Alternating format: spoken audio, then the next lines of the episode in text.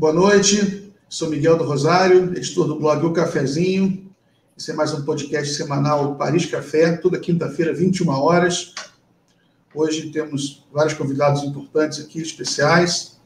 Né? Professora Luciane Silva, que dá aula na Universidade Estadual do Norte Fluminense, doutor em Sociologia pela Universidade Federal do Rio de Janeiro. Seja muito bem-vindo, Luciane. É uma grande honra tê-la aqui conosco.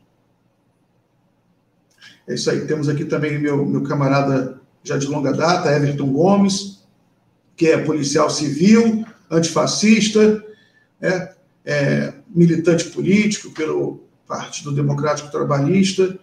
E temos aqui também meu novo amigo Rodrigo Pérez, professor de História na Universidade Federal da, da Bahia, né? e nosso camarada de sempre, editor também do Cafezinho, Pedro Braia, sempre me acompanhando, sempre ajudando aqui nas lives. Então vamos lá, vamos dar partida. Hoje foi um dia de notícias. Uma notícia muito triste, que foi uma, uma verdadeira chacina que aconteceu é, no Rio de Janeiro, né? E, e, a gente queria comentar um pouco sobre isso, aproveitar a presença aqui do, do professor, é, da professora Luciane, que é doutora em Sociologia, tem estudo sobre sobre o racismo, né, sobre a luta antirracismo, é, e também o Everton, que é policial civil. E, então, vamos aproveitar a presença desses dois para comentar um pouco sobre, sobre esses fatos, o que, que eles representam, né? E, e como é que a gente pode fazer para se articular para é, evitar que esse tipo de coisa volte a acontecer, né? já que não dá para se desfazer o feito. Vou passar aqui a palavra para a Luciane Silva. Luciane, queria que você comentasse um pouco sobre essa tragédia que aconteceu hoje na favela de Manguinhos, onde 25 pessoas foram mortas pela polícia. Foi uma operação policial muito violenta, teve tiroteio, é, muitos feridos, né, além dos 25 mortos, teve bala perdida até na estação de triagem. Né, há notícias de que até teve gente baleada na estação de triagem. Né, enfim, as notícias são, são essas. Aí eu queria que você fizesse um comentário sobre isso. Bom, é, boa noite, obrigada pelo convite. É, não é uma novidade, né, Miguel, esses fatos no Rio de Janeiro. A gente, sobre o governo Witzel, vocês lembram a comemoração na, na Ponte Rio-Niterói, o assassinato de cinco crianças em 80 horas. É, não é uma novidade. Eu acho que o interessante desse momento, para a gente ser bem objetivo, é o, a Polícia Civil ter falado em ativismo judicial é, em relação à posição que o STF havia é, é, é, pronunciado quanto ao momento da pandemia. Agora, para não me demorar e ser muito clara, eu acho interessante que o mapa do Rio de Janeiro hoje, da, da, até se você olha os territórios, nós sabemos do avanço da milícia, né? Então, eu me pergunto a motivação da, dessa ação de hoje é, porque o, qual é o objetivo que nós ainda não enxergamos nesse momento é, dessa ação com a morte de 25 pessoas? Eu acho que é um número é, absurdo. É, é importante lembrar que é, na, na chacina do alemão contabilizou-se 19 mortes, né? mas na época o João Tancredo falava de aproximadamente 40. Então, é claro que esses números eles nem sempre são, são exatos, né? E, e, e, o que eu queria observar também para terminar minha resposta, quando você olha no, no YouTube as opiniões, você vê a população defendendo essa ação. Dá para entender por que, que o presidente ainda tem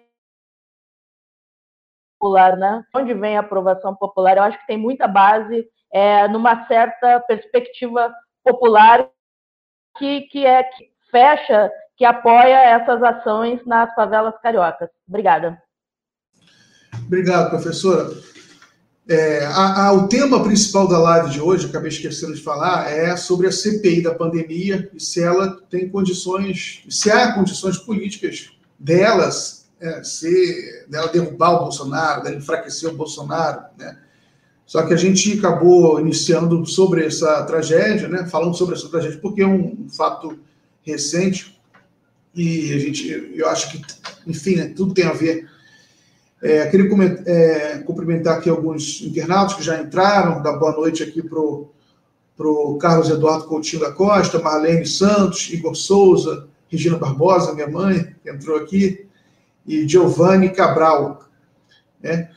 Então, vou passar a palavra aqui para o Everton. Né? O Everton sempre tem uma opinião muito original sobre esse assunto. Né?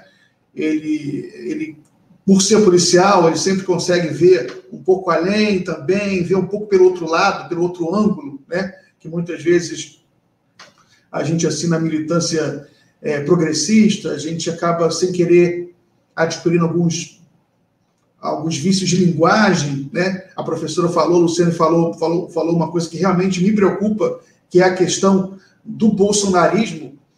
Ele, mais uma vez, né, é, ele usar essa narrativa né, para se beneficiar politicamente. A gente não, não precisa ser nenhum gênio da, da ciência política para antever que uma parte da população está batendo palma para esse tipo de, de operação, e ela ajuda, inclusive, a desviar o foco né, dos problemas da pandemia, por exemplo. Né? Aí você tem toda uma expectativa, ah, não, a CPI da pandemia vai derrubar o Bolsonaro, vai derrubar o Bolsonaro, aí vem uma chacina dessa. O, os setores mais esclarecidos da sociedade ficam horrorizados, né? afinal de contas, uma operação que matou um montão de gente, uma operação violentíssima, mas você tem uma parte da sociedade importante, né? que a gente estava esperando convencer da, do, da negligência criminosa do governo Bolsonaro, mas de repente ela fica cega por isso, né? fica entra nessa narrativa de bandido bom, bandido morto. Então, passar a palavra para o Everton aqui para saber o que ele pensa sobre esse assunto. É, boa noite, Miguel. Boa noite, Rodrigo, professora Luciane, Pedro e todos que nos assistem aqui é, no cafezinho. É, agradecer mais uma vez aqui pelo convite, gentil convite do Miguel. Bem, Miguel, eu acho que, é, como cidadão fluminense, carioca, né, como policial civil, eu acho que hoje é um dia triste. Acho que a gente tem que começar é, falando, falando um pouco disso, né? Para mim, hoje é um dia muito triste, né? O policial, o policial que perdeu a vida hoje é um, é um amigo, então eu fico muito triste quando, quando qualquer vida é perdida. Hoje aconteceram 25 mortes nessa operação, uma delas de um policial, outros dois policiais foram baleados, pessoas foram baleadas na, na estação de metrô, né? um trabalhador é, do motoboy foi baleado. Enfim, é, sem sombra de dúvidas, não foi uma operação exitosa, porque acredito eu, penso eu, defendo eu sempre que uma operação exitosa é aquela que consegue atingir os seus objetivos. Essa operação tinha objetivos, né? Era uma operação é, de repressão ali é, é, e, e para cumprir mandato, mandados de prisão é, com, com, com, com, cerca de 21 mandados de prisão. Né? Nós sabemos que aquele território é conflagrado, é, a gente não pode perder essa perspectiva. E aí, muitas vezes, a esquerda perde um pouco é, o debate na segurança pública, porque ela acaba acreditando num, numa perspectiva é, e romantizando esse tema. É, eu quero lembrar para todos, né, embora integrante aqui de um campo esquerda e progressista, que aquele território é conflagrado, é, aqueles é, trabalhadores do tráfico que estão ali, eles trabalham para uma indústria criminosa, extremamente lucrativa e capitalista, talvez é, no ápice do capitalismo, né? Porque ali não tem CLT, né? Se o garoto ali na boca de fumo perder a carga, ele não tem, ele não é mandado embora, é, demitido por justa causa, né? Ele vai levar uma lição, ele vai morrer, ele vai para o pneu. Então não, não tem como romantizar aquelas, aqueles traficantes que, que, que ficam ali oprimindo, inclusive, a própria população pobre, que também é vítima de, de, de, desses criminosos que estão ali. Por outro lado, a população não quer trocar uma opressão pela outra. Né? Quando a polícia vai fazer uma operação e acaba também servindo né, para não, não, não somente para brecar a violência, mas ela acaba trazendo mais violência para aquele território, certamente há um rechaço por parte da população que está ali. Afinal de contas, é, não é agradável para ninguém, acredito eu, e, e, e eu nasci é, numa favela carioca, não é agradável para ninguém, para nenhuma família, para nenhuma criança, né, para nenhum trabalhador ficar sete horas no meio de um tiroteio como foi o tiroteio de hoje.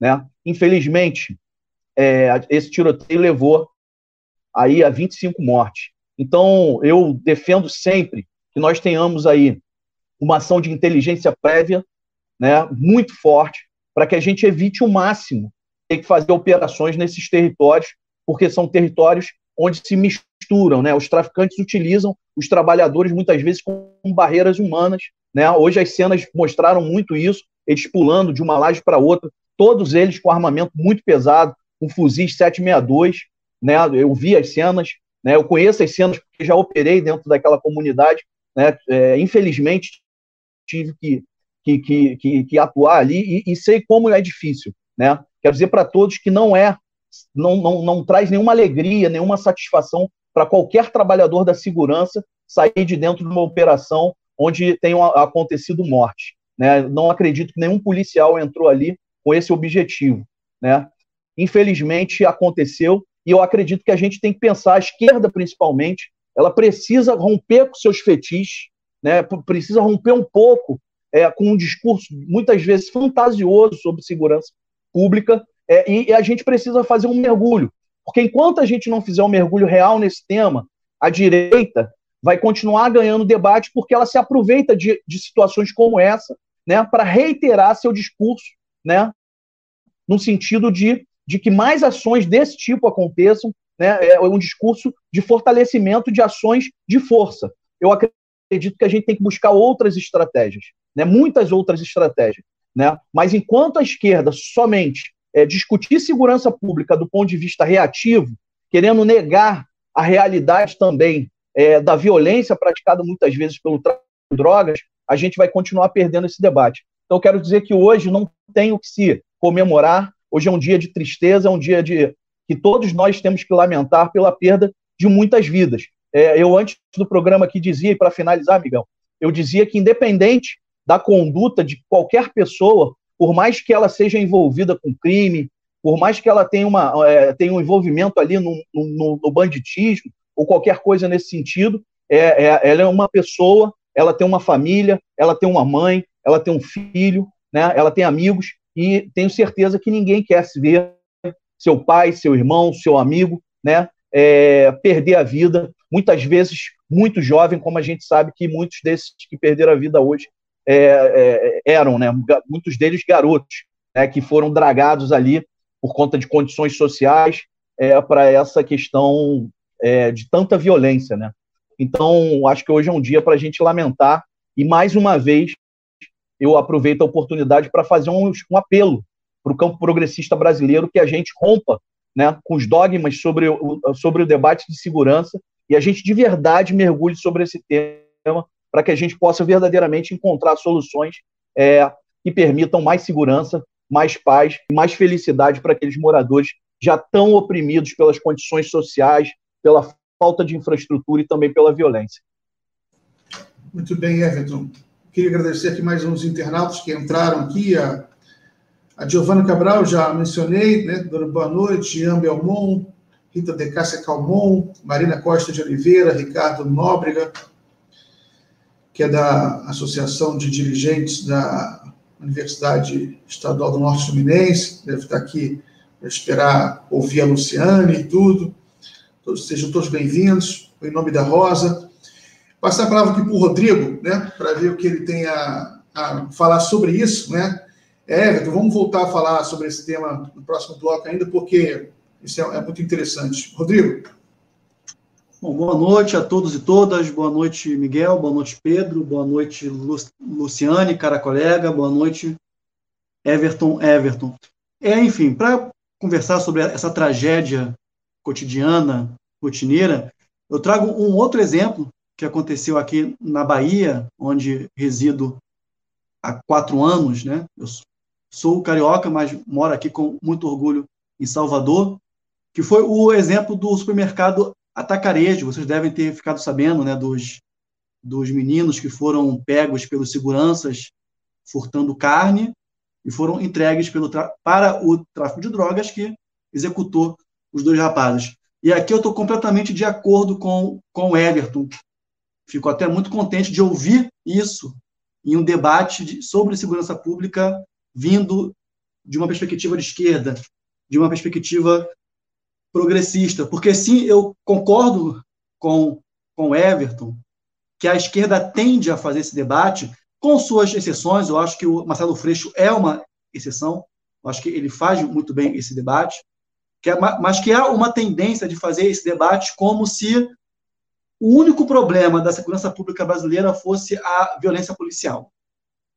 Né? E a violência policial é um dos problemas. É um dos problemas. De forma alguma, é, é, é o único. Né? E eu tenho muita dificuldade de lidar com o fato de um homem armado com um fuzil sitiando o território. Né? O tráfico de esses homens armados, eles não têm nenhum sentimento de comunidade. Né? Eles não têm nenhum sentimento de classe. E eu acho que sim que acontece alguma fetichização sobre isso. E o povo está falando para a gente, né? Quando nós pegamos a, o mapa eleitoral da vitória de Witzel, da vitória de Bolsonaro, com um discurso punitivista, né, que defende o extermínio como política de segurança pública, a gente vai perceber que as comunidades cariocas endossaram isso.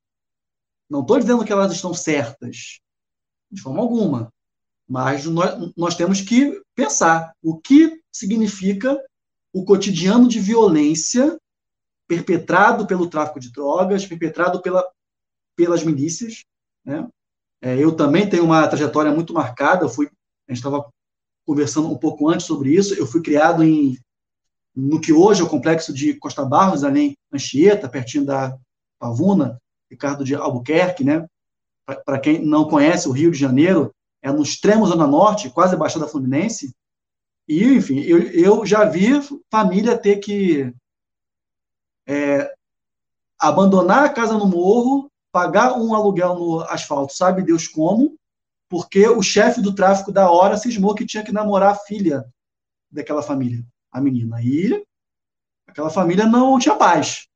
Né? Então, a violência policial é um dos problemas. A violência perpetrada pelos criminosos armados é outro também. E não tem debate sobre segurança pública completo que não envolva as duas coisas. E também, é claro, com debate legislativo sobre a descriminalização do consumo de, de drogas. Né? Então, sim, concordo com, com o Everton.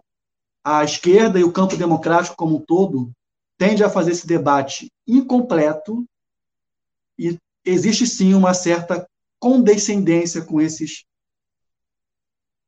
criminosos que faz com que o, o bolsonarismo e outras correntes políticas proto-fascistas é, vençam de 7 a 1 nesse debate.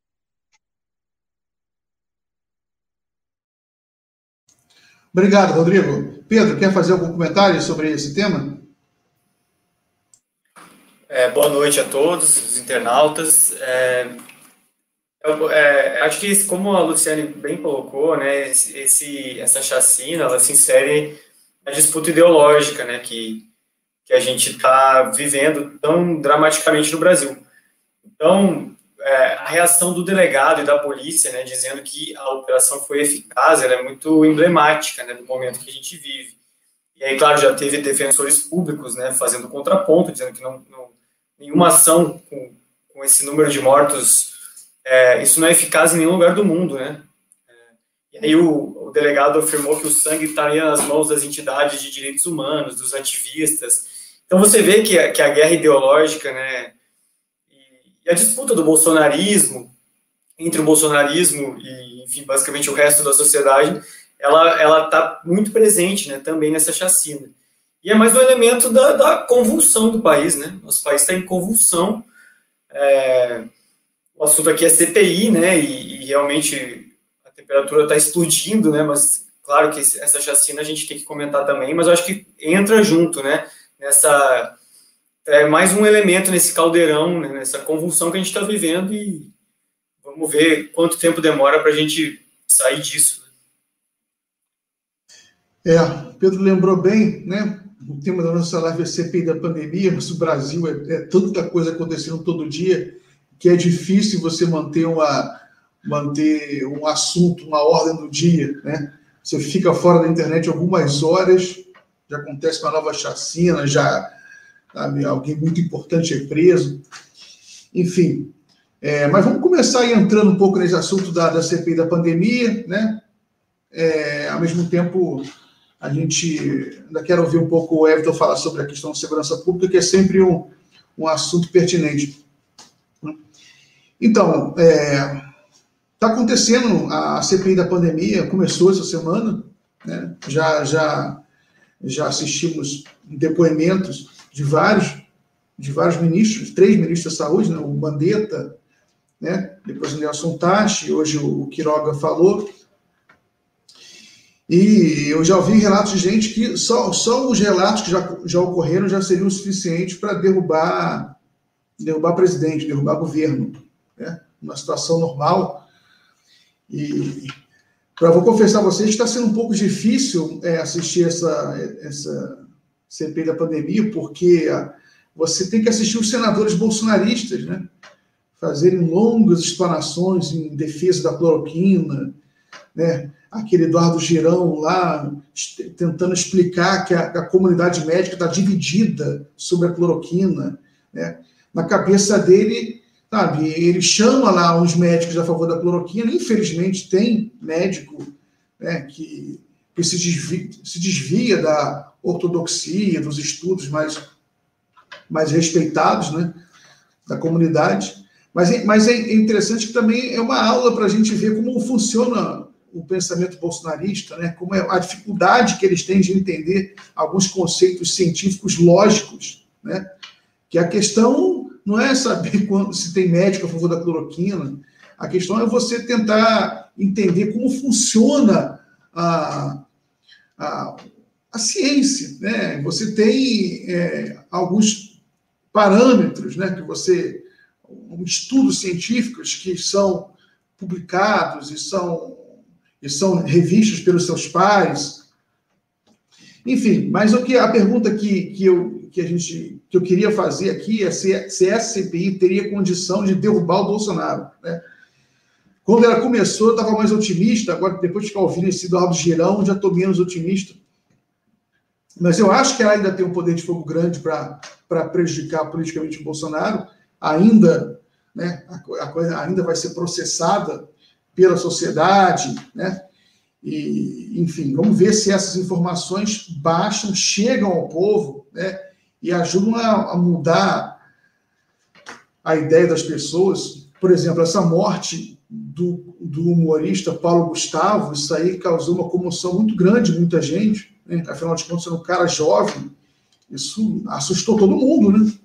Pô, um cara de 42 anos, jovem, um cara é, não tinha, não havia, não tinha nenhuma comorbidade muito grande, tinha asma, né, mas não era nada muito grave, e morreu de Covid, né? Enfim, eu acho que a, a minha esperança, né, queria até ouvir, vou até mudar um pouco a ordem aqui para bagunçar um pouco a live, vou, vou, chamar o Rodrigo, a minha esperança é, é, é a gente, é, de que essa CPI é, produzisse fatos políticos, né, para causar mudanças na dinâmica social e fazer com que a, aprovação do Bolsonaro caia mais. Você já tem pesquisa mostrando que a rejeição dele tem crescido. Né? Vamos ver se isso se mantém. Né? O, meu, o meu receio de fatos políticos como esse da, da, chacina é de que ele acabe gerando aí um debate que favoreça o bolsonarismo. Né? Aquela narrativa, ah, olha a esquerda defendendo o bandido, né? olha, olha só, desvio do assunto né? Enfim, vou chamar aqui o Rodrigo para saber se ele tem alguma coisa a dizer sobre isso. Rodrigo? Opa, vamos lá. Veja, é, é muito importante aqui a gente separar análise da torcida. Né?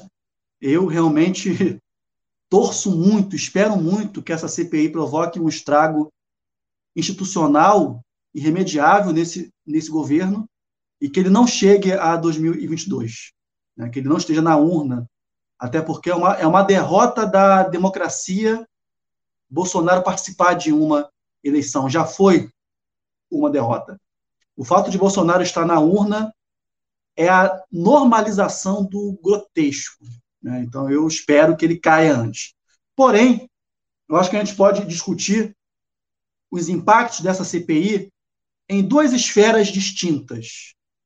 Na esfera institucional e naquilo que eu vou chamar aqui de cultura política da crise. Na esfera institucional, eu não tenho dúvida que o governo está perdendo, está perdendo de goleada. Porque ele está sendo triturado por aquilo que há de mais é, perito nessa arte da política palaciana. Você pega um Renan Calheiros, por exemplo, você vê que o cara entende tudo. É uma raposa, ele entende do regimento, né?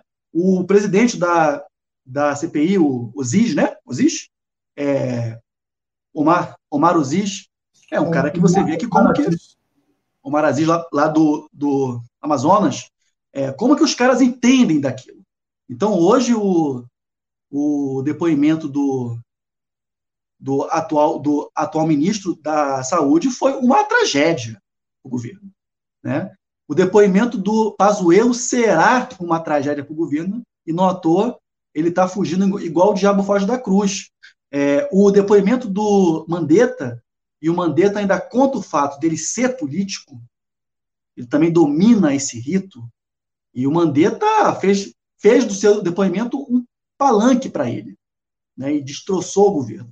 Então, no campo da política institucional, eu não tenho dúvida de que essa CPI vai ser muito destrutiva para o governo de Jair Bolsonaro.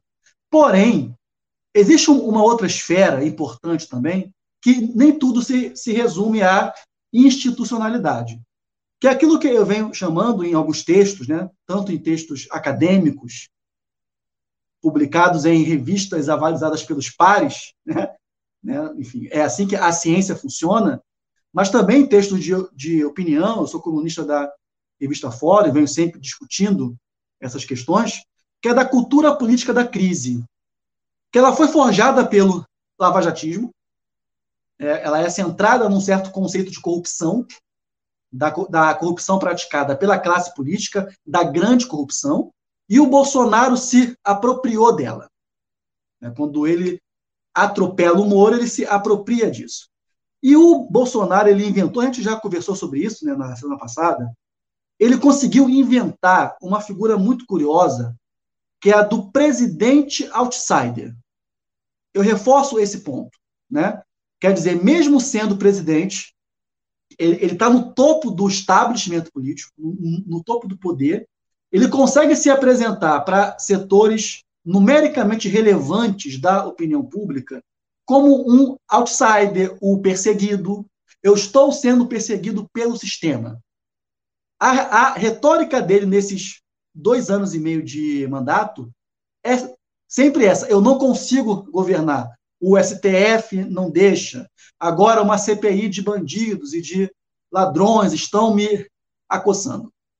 E essa é uma narrativa que vai ao encontro de uma interpretação do Brasil muito poderosa. O Gessé Souza já escreveu um monte sobre isso, inclusive no seu best-seller A Elite do Atraso. Quem não leu, recomendo muito que leiam que é uma ideia de que o grande problema estrutural do Brasil é a tal corrupção. E a rachadinha do, do Bolsonaro, rachadinha do, do Flavinho, a, o, o superfaturamento na nota do posto de gasolina, que o nosso grande Lúcio de Castro revelou quando o Bolsonaro era deputado, isso não é exatamente lido pela maioria da, da, população como corrupção. Esqueminha, não é aquela coisa miúda, varejista. A corrupção é a Lava Jato, é a Petrobras. São os milhões e milhões de dinheiro desviados dos cofres públicos. E o Bolsonaro ainda é o dono dessa crítica. O Bolsonaro ainda é o dono da crítica ao sistema. E não é pouca coisa, gente. Se a eleição fosse hoje, ele seria competitivo. Mesmo com 400 mil mortos. Isso não é pouca coisa. Isso não é pouca coisa. E na minha avaliação, Isso se explica porque a cultura política da crise, que aponta para um sistema corrompido pela corrupção, ainda é muito forte, e ele, Bolsonaro, é o único a ocupar esse espaço. Eu torço muito para que o Ciro avance nisso, acho que o Ciro pode avançar em disputar essa crítica com ele, e pelo que eu percebi dos materiais mais recentes da, da campanha, já sob a batuta do mago, né, do João Santana, o João Santana já percebeu isso, que alguém precisa fazer uma crítica ao sistema numa chave democrática e não bolsonarista. Porque o Bolsonaro é isso, é golpe, é defesa da, da tortura, da violência policial, e alguém precisa fazer isso numa outra chave, porque o Bolsonaro ainda ocupa esse campo sozinho. Isso explica porque ele ainda tem aí 30 a 35% de apoio popular convicto. Os atos do último 1 de maio não foram atos pequenos. Não foram atos pequenos pelas circunstâncias. É, então ele ainda tem força e eu acho muito difícil derrubá-lo nessa situação com o apoio popular que ele ainda tem. E principalmente porque parte desse apoio popular vem de homens armados.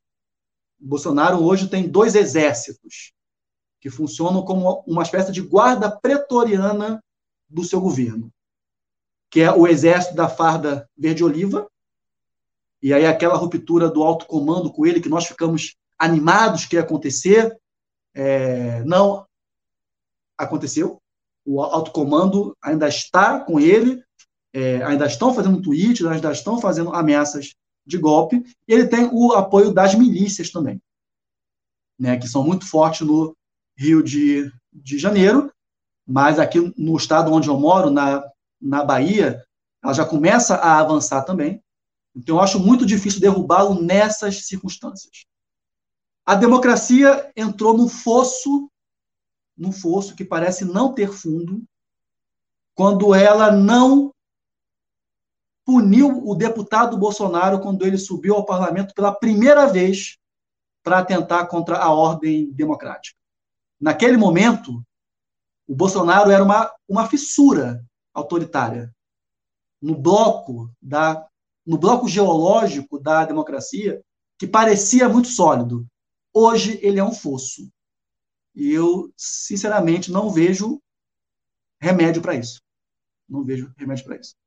Mas hoje eu estou meio pessimista também. Estou cansado, trabalhei o dia inteiro. Tá bom, Rodrigo. Todo mundo está todo mundo, tá meio pessimista hoje. Foi um dia pesado para todo mundo. Queria cumprimentar aqui os mais alguns internautas que entraram, Cristiane Senra, boa noite, Patrícia Belém, Adriano Jardim de Almeida, Marlene Santos, Jovino Pereira, passar a palavra aqui para a Luciane. Luciane, vamos falar um pouquinho sobre a CPI da pandemia. O que, que você está achando? Você acha que ela vai dar, vai dar alguma coisa?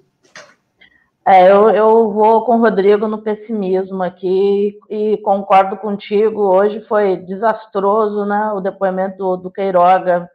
Ele negou ali, você vê que ele se recusa a falar da, da cloroquina e aí, Miguel, é importante a gente pensar nas faculdades de medicina no Brasil desde a sua fundação. Não, não, não, nós sabemos muito bem o que, que significa ser médico no Brasil, né? Os médicos. E é interessante a centralidade que, que, que a medicina ocupa ali na CPI, porque o tempo todo alguém está dizendo que outro é médico, era médico, é médico, é presidente da, da, da Sociedade Brasileira de Cardiologia, que é o caso do Queiroga.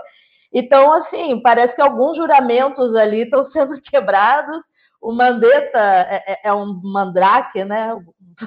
Foi engraçado isso que eu criei agora, mas ele é muito mandrake, porque ele faz uns dribles discursivos e ele consegue articular bem, mas os outros, o Tais, coitado, né? Afásico. E o Queiroga mentiroso com o E O Pazuello, a gente não sabe quantas vezes ele vai pegar Covid antes de depor. Eu acho que ele, a CPI vai ter que trazê-lo em situações que, que, provavelmente ele, ele não, eu não sei como é que vou fazê-lo depor. Eu acho que as pessoas estão esperando isso, mas ele tem razão e está com medo.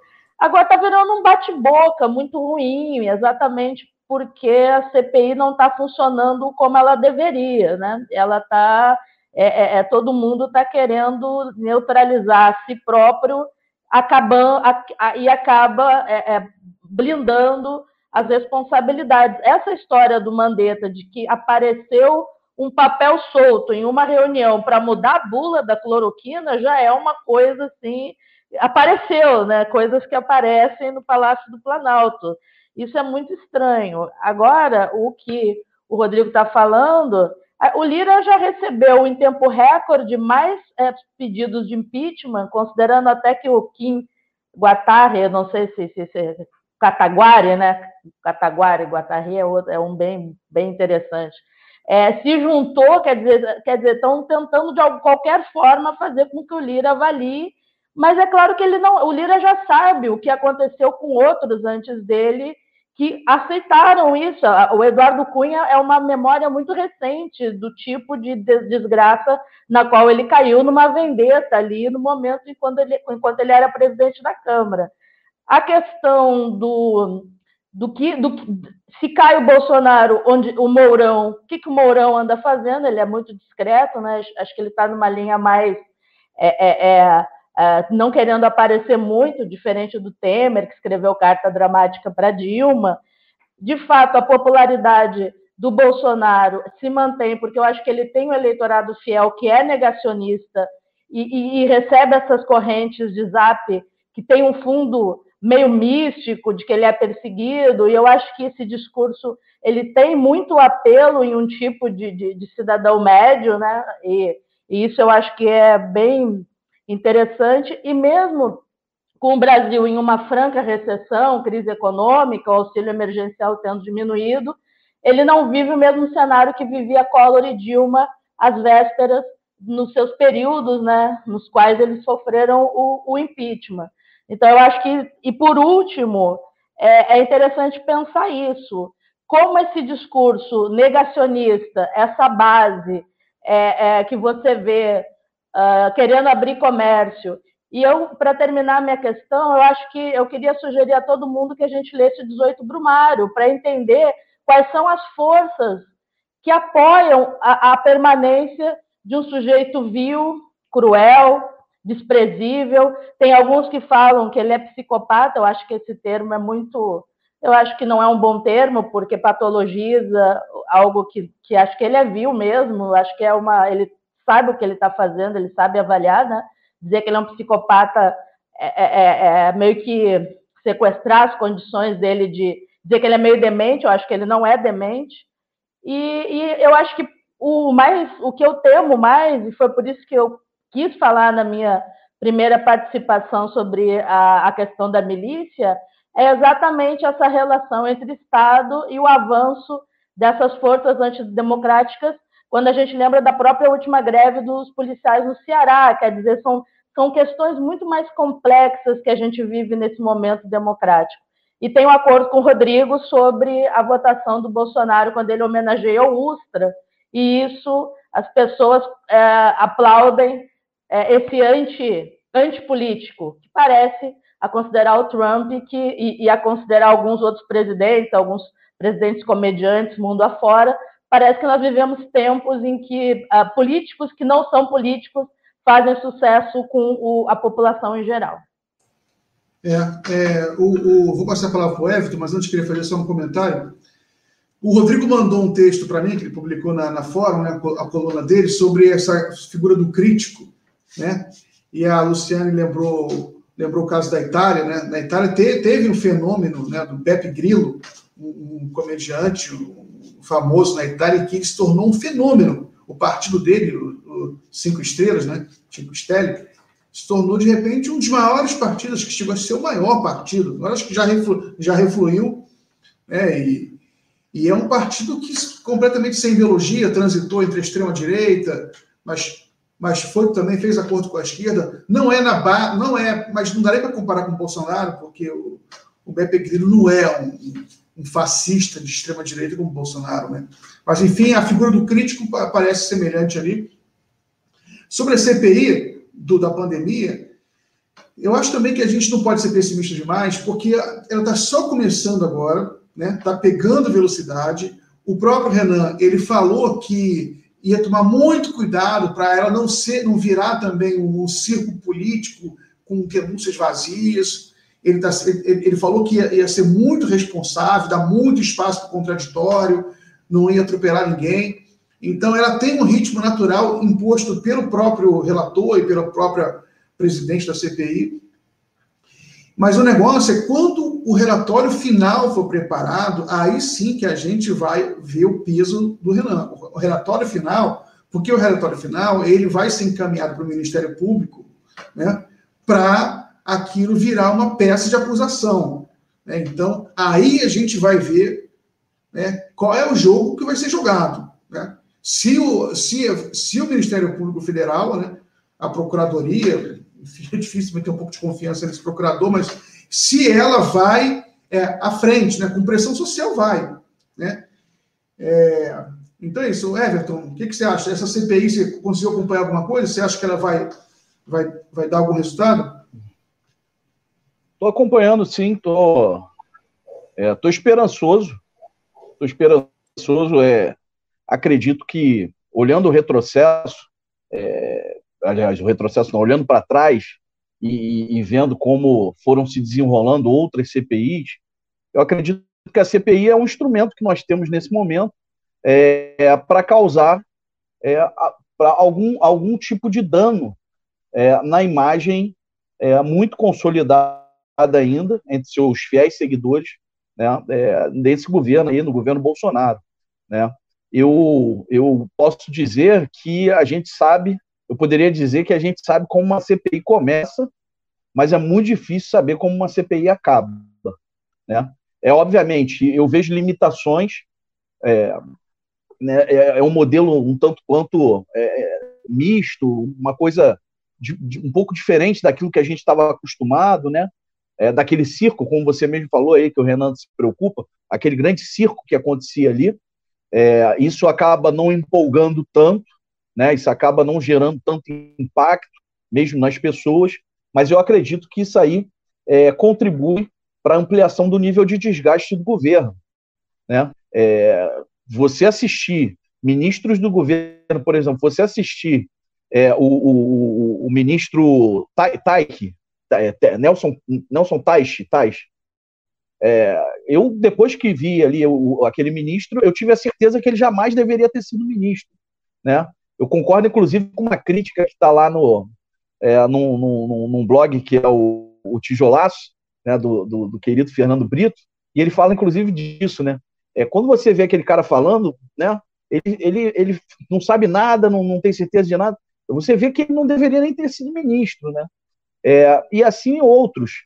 Então, eu acredito que, que vai colaborar de alguma forma para o processo de desgaste do governo, só que eu não acho né, que a CPI sozinha, pelo menos ainda pelo que ela vem apontando, né, e até por conta dessas limitações é, que estão sendo impostas aí por conta da própria pandemia, eu não acredito que ela vai gerar, talvez, o, o nocaute é, que todos nós aqui acredito que está, estamos esperando.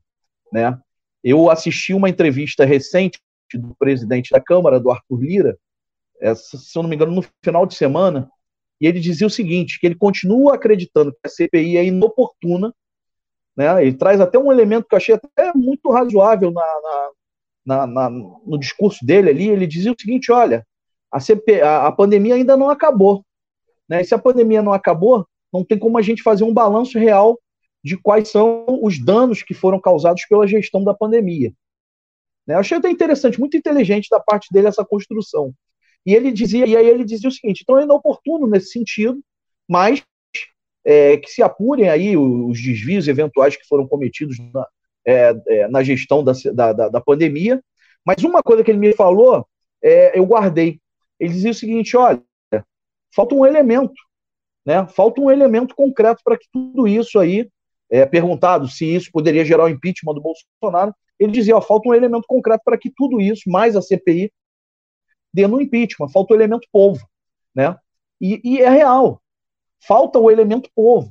Se a gente for ver, é, por exemplo, o processo que aconteceu é, com Collor, se a gente for ver mesmo o processo que acabou desencadeando ali é, a derrubada da Dilma, é, a gente vai recordar que tinha o povo na rua. E nesse momento, infelizmente, as condições é, de saúde impedem que a massa da população vá para a rua fazer pressão.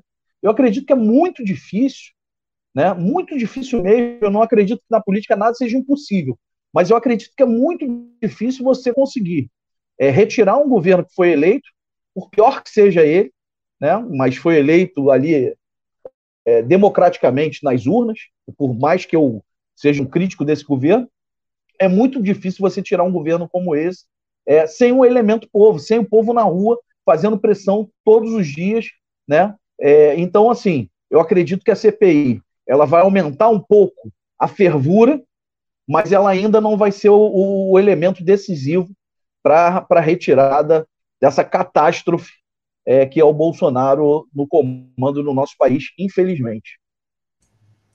Valeu, Everton. Queria cumprimentar aqui o Marcelo Calazans, amigo meu, agora está é, do Rio, está no Nordeste. Raquel Garcia, Márcio Santos Rigor, RV, Júlio Gustavo Costa. É, é, Pedro, e você, tem, um, tem algum comentário a fazer sobre essa CPI? Você acha que ela vai dar alguma coisa? Bom, eu acho que eu sou o mais otimista da mesa aqui. É, eu acho que essa CPI pode sim levar ao impeachment do Bolsonaro. Claro que a falta do elemento povo ela é, é, é, bem importante, né? Claro que joga contra o impeachment, mas acho que tem outros elementos, é, cada dia tem mais, que são também muito pesados, né? Que balançam, jogam a balança para o lado da derrubada do Bolsonaro. Assim, as questões fáticas são bem evidentes, né? A, a, a produção e distribuição de cloroquina, por exemplo, os ministros, o Tait falou que saiu do governo por causa disso, porque o, o Bolsonaro quis distribuir cloroquina e ele falou, não, isso não, não, não é aceito né, pela comunidade científica. Então, o distanciamento social também, outra, outro elemento óbvio, né? Bolsonaro simplesmente fez o que nenhum líder mundial que se tem notícia fez, foi lá abraçar as pessoas. Então, assim, já tem um outro elemento. Aí tem a questão das vacinas, que é talvez o mais grave, né? Não comprar as vacinas.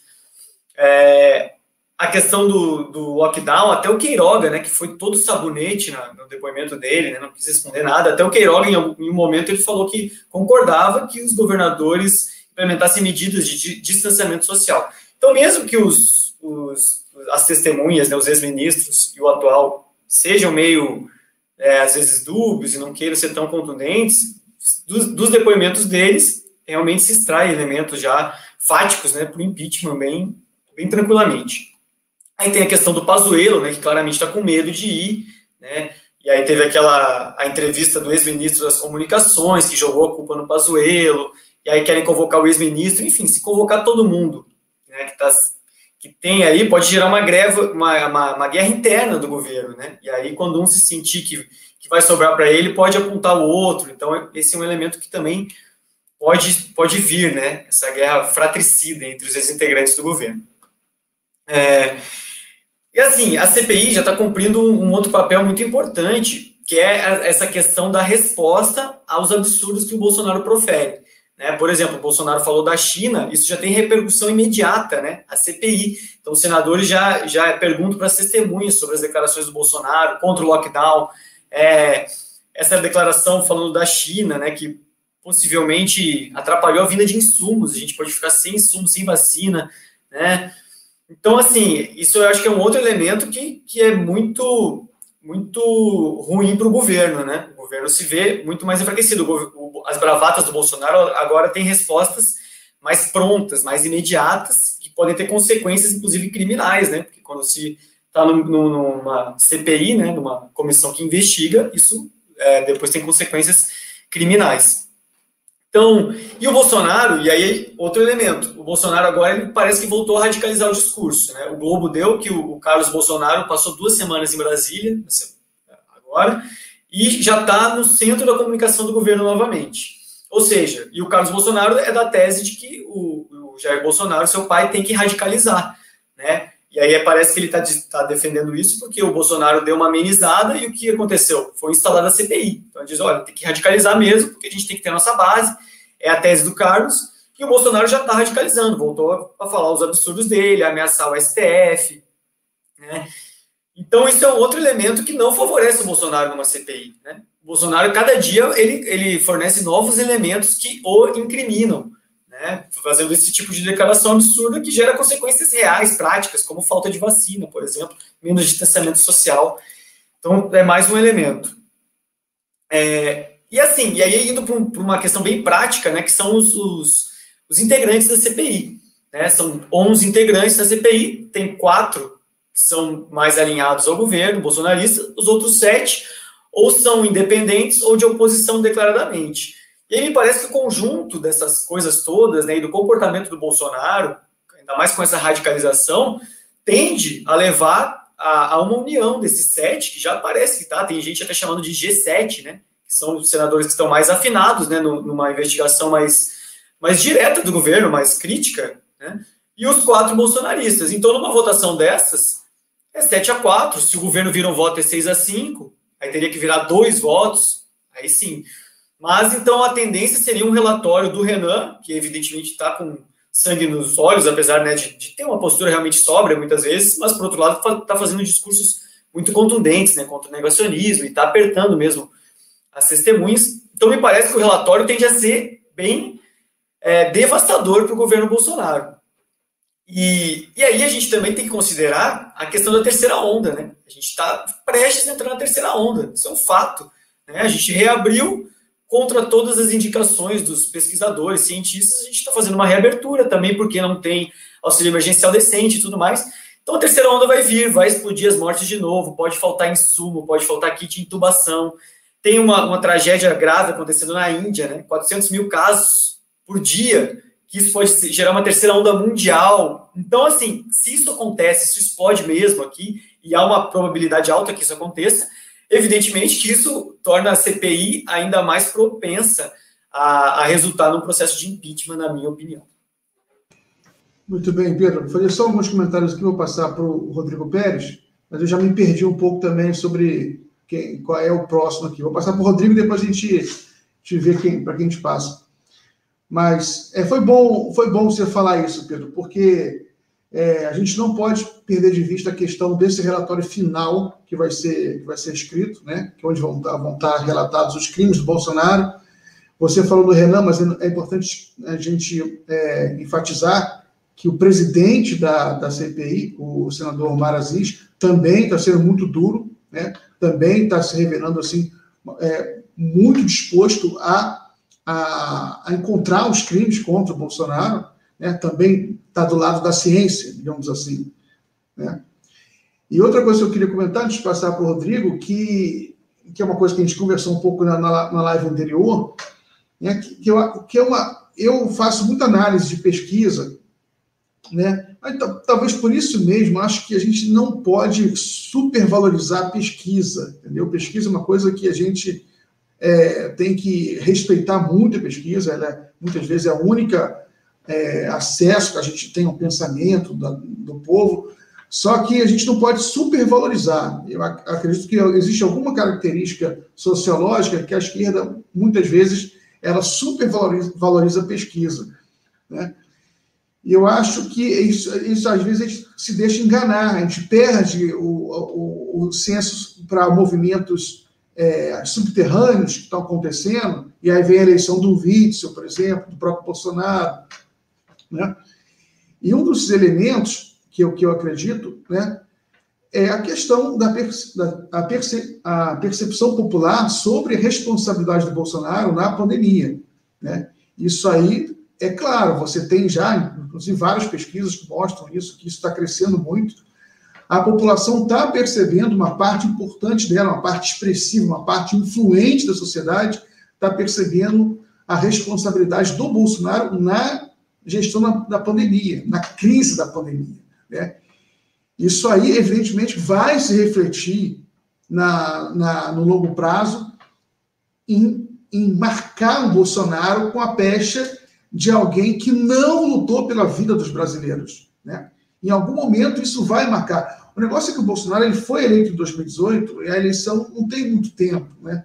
Então você tem ainda um período de inércia é, política em que a pessoa, o cara votou no Bolsonaro. É difícil, você, o cara não quer dar o braço a torcer, né? Que o Bolsonaro ele é um incompetente, é um genocida. Né? Mas esse processo, ele, ele vai desgastando, né? E eu acredito que ele, que ele vai chegar com... Vai, vai, vai avançar muito esse ano, a CPI vai ajudar, ajudar isso, e pode explodir ano que vem. Você acha que estou muito otimista, Rodrigo? Eu acho que a gente tem que, a gente precisa diferenciar tempos normais e tempos de crise. Acho que também é, não dá para analisar essa, essa conjuntura com as, a partir das mesmas tendências do impeachment da Dilma ou especialmente do impeachment do Collor. Né? A gente vive um momento muito particular. Né? A democracia brasileira, não só brasileira, em diversos países do mundo, ela, tá, ela entrou num ciclo de crise, e já existe aí uma bibliografia muito ampla que trata sobre isso, que é uma crise diferente daquela crise da década de 60, 70 do século 20, onde o fator da crise via sempre de fora do jogo democrático. Os militares que davam um golpe, né? Agora a democracia morre de dentro para fora, a partir de autocratas eleitos, como o próprio Bolsonaro, e da perversão dos próprios ritos democráticos. Né? É... Então, isso que o Pedro falou, eu concordaria plenamente, plenamente, se os tempos fossem de normalidade. Aí sim, claro, você tem um problema desse tamanho. 3 mil pessoas morrendo por dia, é, produto direto da inação do próprio governo crime de responsabilidade a dar no. É, eu estava agora falando com um amigo, né? Ele falou: ah, Bolsonaro hoje veio mais com, com mais uma bravata de ameaça de golpe. Eu falei: não, velho. Bravata é aquilo que eu falo quando eu digo que fiz três gols no Baba de sábado. Baba é como os baianos chamam pelada, né? Aquele futebol amador. Né? Eu adoro esse termo, baba, né? Isso seria uma bravata. Quando o presidente vem a público e ameaça dar golpe, isso é crime, pelo amor de Deus. Né? Bolsonaro ele coleciona crimes. Em tempos normais, é, não faltaria motivo para o impeachment dele. A Dilma caiu por muito menos, nem se compara. O Collor caiu por muito menos. Só que não são tempos normais. E eu insisto, eu venho falando disso desde o nosso último bate-papo.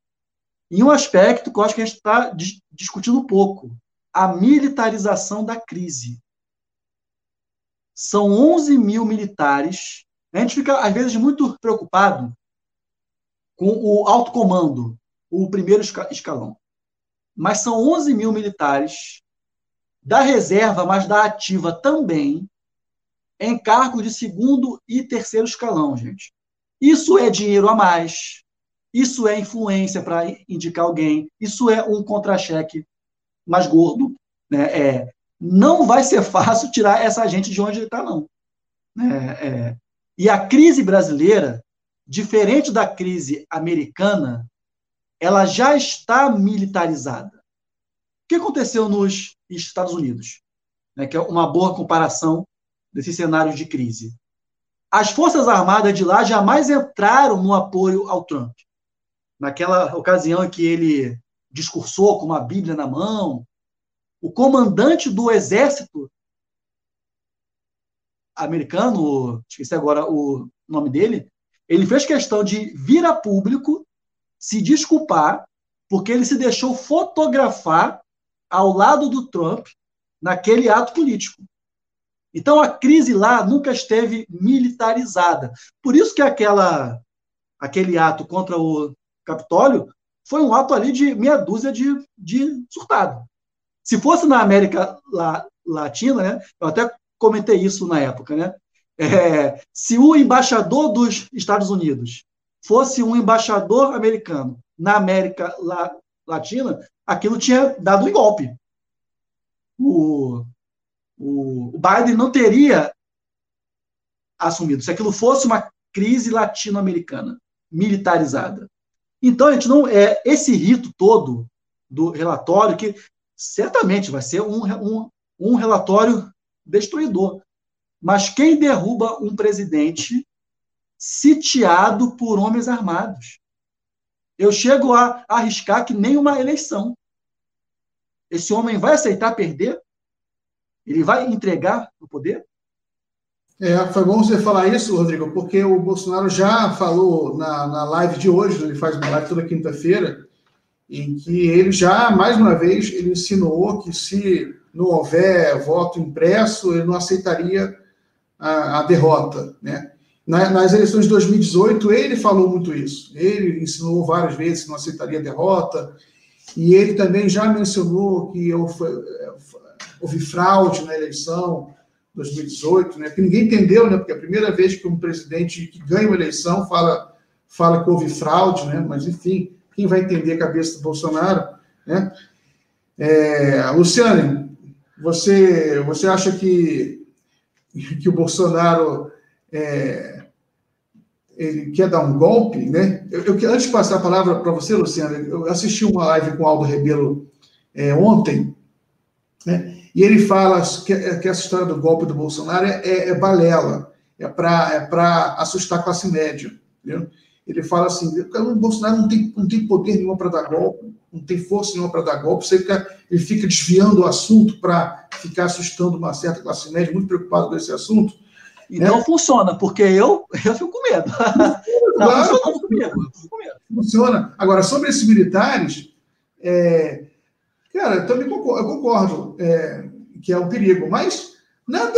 Mas se você pensar bem, mesmo se for 10 mil, 11 mil militares, isso aí para um governo do tamanho do Brasil, sabe? Você entra, você não precisa manter todo mundo, mas você faz um projeto assim de, de defesa, né? Projeto de defesa industrial e você, é, que, é, que é necessário, né, você meio que acopla esse projeto a um projeto de, de desenvolvimento, de industrialização, e você já copta esses militares. Não é tão difícil assim, na minha opinião, né?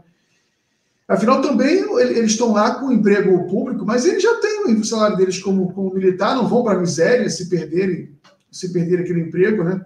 Não vão para a miséria total.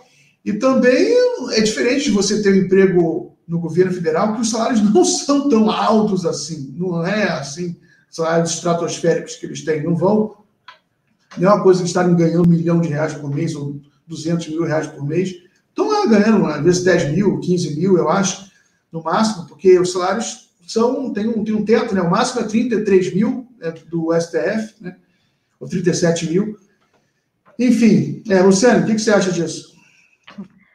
Pois é, o churrasco da, com picanha e Heineken foi bom, né? Eles estão tão bem, estão bem postos no governo.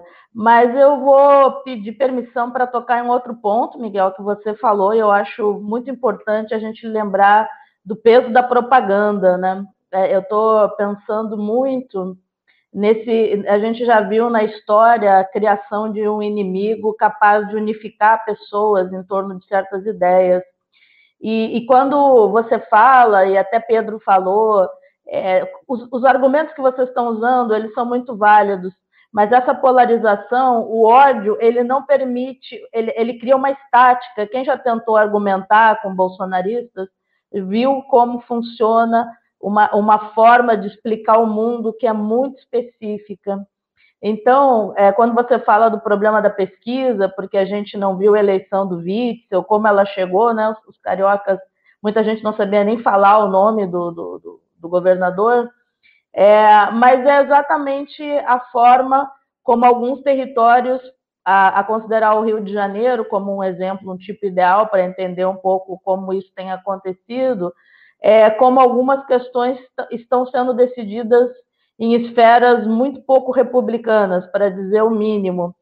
E, e, e, a forma como ele ameaça, hoje, novamente, quando ele falou da China, e ele ameaça, dizendo que ele pode lançar um decreto, mas que ele não quer fazer isso, mas que ele tem poder para isso, quer dizer, é um, é um, é um ele é um bufão, né? Mas é por isso que eu falo do 18 Brumário, é, é muito semelhante nós, quem, que, que forças entregaram a um bufão que já se sabia há muito tempo quem era Jair Messias Bolsonaro, que isso, quem, quem por, é, por uma ameaça mínima de um, de, um, de um governo do PT que fez muito pouco para diminuir a desigualdade, mas esse pouco produziu. Cara, eu não estou criando uma causalidade de que foi apenas isso, mas a gente lembra da capa, as capas da Veja falando dos direitos das empregadas domésticas ou da nova classe C, ou, ou, ou da, das as suas afirmativas nas universidades, ou mesmo a questão de gênero,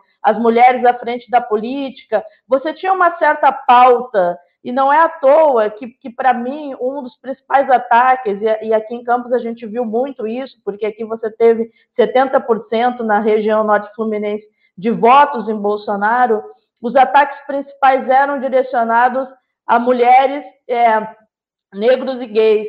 Então, quando a gente. É, um braço é a questão militar, acho que o Rodrigo já falou disso. Mas essa forma, como no cotidiano você percebe a forma como os valores eu não, eu não sei se a melhor palavra é retrocesso, mas eu não tenho melhor nesse momento, porque a gente não tem tempo também para pensar em outra. Mas uma certa pauta da família, essa, essa propaganda que construiu uma ideia de que a família estava ameaçada numa ponta, e, e, e o crescimento da ala, da ala mais neopentecostal, né? Porque não são, acho que não são os batistas, não são os luteranos, acho que está muito concentrado nesse neopentecostalismo que cresce nas áreas de periferia. Você tem numa rua aí na, na, na, Vila Esperança, aí no Rio de Janeiro, você pode ter dez igrejas, cada uma com uma denominação. Mas, e aí tem toda uma discussão sobre a relação desse crescimento, e isso é difícil de você furar, porque essa base ela vai se manter exatamente com o discurso messiânico, que já foi o que, o que serviu para elegê-lo. Eu acho a questão da propaganda algo muito, muito pesado, perigoso, e nós não conseguimos furar. A, a, a, esquerda não conseguiu tomar o YouTube, os meios de comunicação, é por isso que essa live aqui é importante, mas também a nossa forma de comunicação é distinta de uma ideia que simplifica o mundo. E o Bolsonaro é essa simplificação, é uma mistificação e isso tem efeitos na história, não, é a primeira vez que nós vemos esse tipo de uso. Então, é, eu acho que, junto com os militares, esse lugar da propaganda e esse, a ideia dos valores, a ideia de uma pauta mais progressista e de diminuição mínima da desigualdade, é, ajuda a pensar um pouco essa, essa conjuntura e, e, talvez essa base que continua fiel e que vai votar. Quando a gente entra várias lives, não é só robô, você tem várias pessoas já dizendo que vão votar em Bolsonaro em 22. Eu acho que esse é um elemento interessante para a gente pensar. Beleza. Everton, é, queria que você falasse um pouco, fala, fala, sobre o que você quiser, né, mas é, também que, como o Rodrigo falou sobre essa infiltração dos militares no governo federal, né, essa quantidade enorme de militares, a militar, militarização da crise do governo. É, você é policial civil, né, não é uma entidade militar, mas, enfim, tem, tem, tem alguma coisa hierárquica mais ou menos parecida. E o que você acha? Você acha que a polícia, de forma geral, essas, essas instituições policiais e militares, estão muito alinhadas com o Bolsonaro? Olha, Miguel, eu, eu penso que sim. Infelizmente, sim. É, eu sou policial civil, mas eu estou acostumado aí com as questões militares. Meu pai é militar, meu pai é sargento da aeronáutica. Eu vivi numa vila é, militar, então eu conheço bem de perto aí é, essa, essa, essa, conheço um pouquinho de perto aí essa dinâmica aí do mundo do, dos militares. Então eu, eu, eu, faço até uma leitura muito muito em cima do que eu vejo, né? Meu pai, embora militar, meu pai sempre foi um militar progressista, né? Aliás, foi a, a grande figura que me influenciou nesse sentido, né? É, é, então eu sempre vi meu pai ali ter uma divergência geral do, do entorno ali, dos seus amigos e tal, e, e, eu observo muito, né? Ele participando, né? É, dos grupos de WhatsApp e sempre ali no, praticamente sozinho, combatendo ali é, o discurso que se tornou hegemônico, né, é, desse, desse bolsonarismo, cheio de preconceitos, né, extremamente conservador. É, então, eu, eu, infelizmente acredito que sim, que os militares têm ainda, é, o, o, Bolsonaro tem aí no, no ainda está aí nos braços dos militares, e, e mais ainda, é, acho que foi, foi a Luciane falou da questão das milícias, eu acho, ou foi o Rodrigo, mas eu, eu diria que, para além disso, talvez mais importante do que essa aliança é, do Bolsonaro com os militares, militares no sentido das Forças Armadas né, tradicionais, Exército, Marinha Aeronáutica. Eu acho que ele ainda tem uma aliança, principalmente com as polícias militares. Né? E aí onde é a minha maior preocupação. Né? É, hoje, o, o quantitativo de policiais no nosso país, ele é talvez da ordem, é, eu, eu, não quero aqui cometer uma, uma gafe aqui ao vivo, mas ele é mais ou menos aproximado ao tamanho do exército. Né? E as polícias militares, ao contrário das forças, das forças armadas, elas são instituições extremamente capilarizadas na sociedade. E acho que aí foi a grande sacada é, do, do, do, bolsonarismo. Por quê? Cara, existem lugares que você não tem um posto de saúde, você não tem uma escola, mas lá você vai ver um posto da polícia militar. Né? Você vai ver lá um, uma dupla, dois, quatro policiais militares atuando ali né, na garantia ali da segurança. Né? É, e ali é, colocados como autoridades, né, com a, com, a, figura da autoridade, com certo respeito é, institucional ali, que é dado a essas figuras.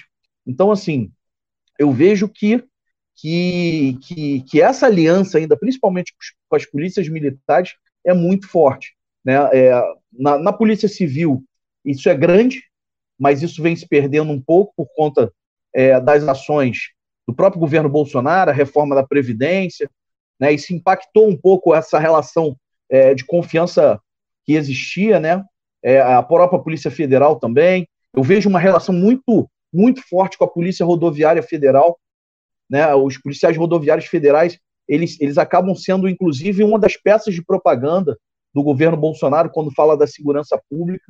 É, por incrível que pareça, é um dos modelos de polícia mais interessantes que tem no Brasil, do ponto de vista do que é mais moderno. É, e, mas o Bolsonaro joga muito com, com, com, ele, joga muito com, com a instituição é, Polícia Rodoviária Federal. Então, assim, eu vejo que ele ainda tem sim é, um respaldo aí é, desses, principalmente dos policiais militares, acho que inclusive mais até do que as Forças Armadas, do, dos integrantes das Forças Armadas, de uma forma geral. E isso é, realmente é preocupante. Everton, Everton, eu, eu vou passar para você de novo, porque ele vai começar ah, tá. a rodada final da live, e eu vou começar por você, para você continuar nesse assunto, mas fazer uma pergunta, mas como reverter isso? Como, como, como a gente reverter esse processo e fazer a polícia é, se afastar do bolsonarismo?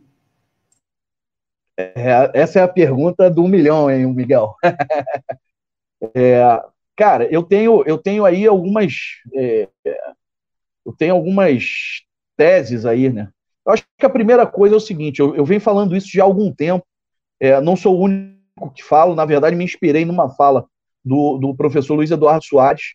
Ele tem um livro muito interessante, é, que é uma pergunta, né? Ele pergunta se é, segurança pública tem solução. E ele começa o livro discorrendo sobre um, o que ele chama de um pacto nefasto entre a direita e a esquerda, quando o assunto é segurança pública.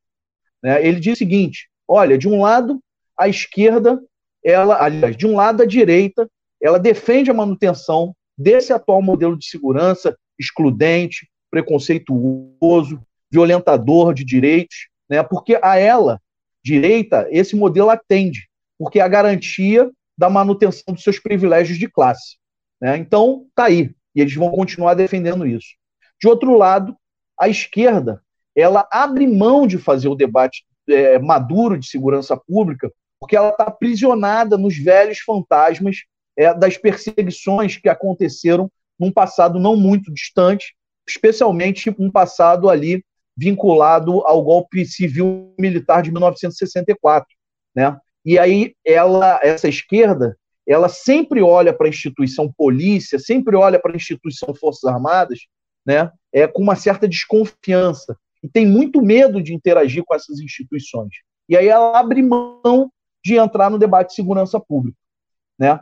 E aí por isso, por isso ela acaba perdendo e aí você tem uma certa hegemonia é, por conta dos grupos de direita nesse debate. É, é importante a gente é, é, é, perceber isso. Né? Quando, quando você vê é, que a população nas áreas pobres, por exemplo, numa eleição recente no Rio de Janeiro, é, as áreas dominadas pelas milícias no Rio de Janeiro votaram esmagadoramente no candidato que era mais caracterizado como um candidato de combate às milícias, que era o, o Marcelo Freixo foi um, foi um dos candidatos mais votados, que o mais votado nas áreas dominadas pelas milícias. Né? Isso mostra uma rejeição às milícias, mas isso mostra também uma preocupação com a questão da segurança pública. Ao mesmo tempo, em áreas é, dominadas pelo tráfico de drogas, você, quando lá atrás, ainda no governo Sérgio Cabral, você viu um processo inicial de ocupação que ainda não tinha se deteriorado, você viu a população aplaudindo a chegada da polícia militar em muitas comunidades do Rio de Janeiro, né? Que mostra que a população não está satisfeita também com a opressão do tráfico. Então a gente tem que buscar um caminho nisso. Infelizmente, eu, eu me torno repetitivo, mas é, o campo da esquerda, a gente simplesmente abre mão do debate.